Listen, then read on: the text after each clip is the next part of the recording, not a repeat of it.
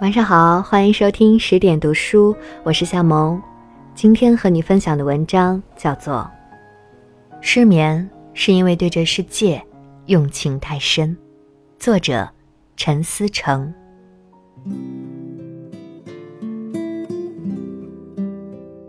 对于经常失眠的人来说，他们一定会觉得自己对这世界入戏太深，因为睡眠从某种程度上讲，很像。撒手人寰。固然，睡眠最显见的意义是生理上的，但它更隐蔽和更重要的意义却是，睡眠是日常生活中的最明确的分割。在这被黑暗彻底笼罩的五个或者八个小时里，你真正生活在别处，随意的创造和篡改了世界，可以用最不可理喻的方式生存着。亦或是出生入死，亦或不省人事，这些都是睡眠的给予。除了疯狂之外，很难想象有哪一种事物能给予我们同样的神力。我以前经常想象睡眠是小型的死亡的模拟，昏睡中忘记了一切，与人世隔绝。在抑郁症多发的春季，听说某个媒体人因为长期的失眠而选择了自杀，这更加深了我的想象。他一定是因为失去这种模拟死亡的能力，而选择了真正的死亡。马尔克斯的小说《百年孤独》中写到失眠症，马孔多被他席卷，一开始大家并不惊慌。相反，大家都因为不用睡觉而兴高采烈，因为那时候马孔多有太多的事情要做，时间总是不够用。他们夜以继日的工作，很快就把活干完了，凌晨三点便无所事事，听着音乐中数华尔兹的音符。而那些想睡觉的人，不是因为疲劳，而是出于对睡眠的怀念。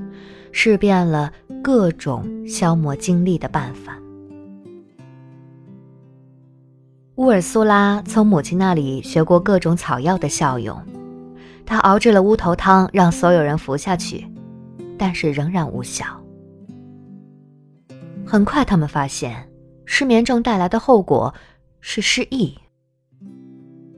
奥瑞里亚诺把家里所有的东西都用小纸条注明他们的名称，以此来抵抗自己的遗忘。但他意识到，终会有那么一天，人们即使能通过标签记得事物的名字，但是仍然记不起它有什么用。于是，他不得不把小纸条记得更加细致，比如奶牛。他颈后挂着的小纸条是这么写的：“这是奶牛，每天早晨都应挤奶，可得牛奶；牛奶应煮沸后和咖啡混合，可得牛奶咖啡。”就这样，人们继续在捉摸不定的现实中生活。这种靠词语暂时维系的现实，似乎随时都可能消失。由于记忆需要极强的警醒和坚强的毅力，很多人选择了向虚拟现实屈服，任由自己出现幻觉，各种幻觉。失眠者开始生活在模棱两可的世界中。这种蔓延的疾病，直到吉普赛人梅尔基亚德斯来到马孔多才得到救治，因为他带来了一种淡色液体，可以令马孔多患上失眠症的人重获记忆。我想，受过失眠之苦的读者一定很难忘记马孔多的这场疾病。而最令我感兴趣的是，他认为失眠带来最恐惧的后果是失忆。人们在现实中浸淫至深，无法睡去，结果却是分不清现实和梦境，整天醒着做梦。在这些梦境中，他们不仅能看到自己的梦，也能看到别人的。于是，一时间家里仿佛满是访客。由于梦境和现实混为一谈，于是他们失去现实，失去过往，开始失忆。那么，一个人的记忆对他来说到底意味着什么呢？我们可以看看失忆的事实在奥尔里亚诺他们之中引起的恐慌。患者开始淡忘童年的记忆，记之以事物的名称和概念，最后是个人的身份。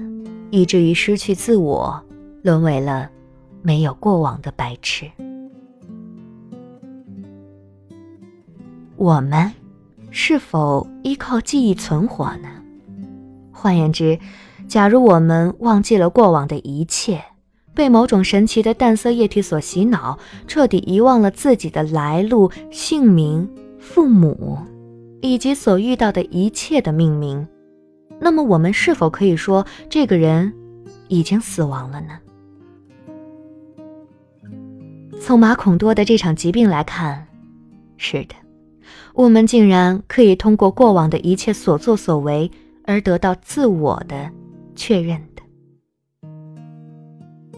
你与这个世界所有的联系，所有的记忆坐标，可能才是生命的真正价值，而非眼前的吃喝拉撒。尽管吃喝拉撒完全足以令生活如常行进，失眠抹杀了白天和黑夜的界限，使记忆无法停顿。一个无法对记忆按下暂停键的人，只好选择永久失忆。失眠像一场漫长的雨，从春季下到冬季，因此抹杀了四季。所有抹杀时间痕迹的事物，都是恐怖的。在《百年孤独》中，故事讲到后部，失眠正在马孔多的肆虐业已消除，但是那种时间的混乱、失去分割线的恐惧仍旧存在着。那场下了三年的雨，是奥瑞里亚诺第二次看到了马孔多所有的居民都在等待死去。等着雨一停，就死去。他们眼神迷茫，感受着浑然一体、未经分割的时光在流逝。既然除了看雨再无事可做，那么将时光分为年月，将日子分为终点，都终归是徒劳的。既然没有睡眠可言，那么第二个白天与第一个白天之间那一段时光应该如何命名呢？一个失去了睡眠的人，一定是对死亡有更多想象的人。他无法关掉这个世界，光亮和声响形成某种热度。所以，雪莱写道：“死是清凉的夏夜，可供人无忧的安眠。”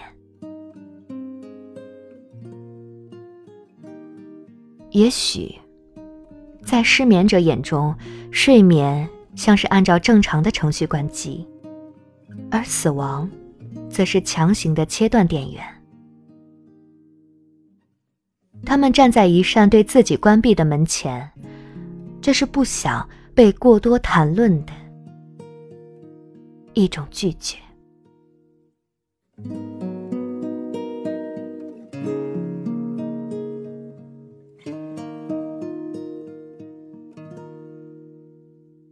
文章分享完了，我到现在为止有两次失眠的经历特别难忘，一次是在高中的时候，因为失恋，还有一次呢是在大学临近毕业的时候，可能是因为焦虑吧。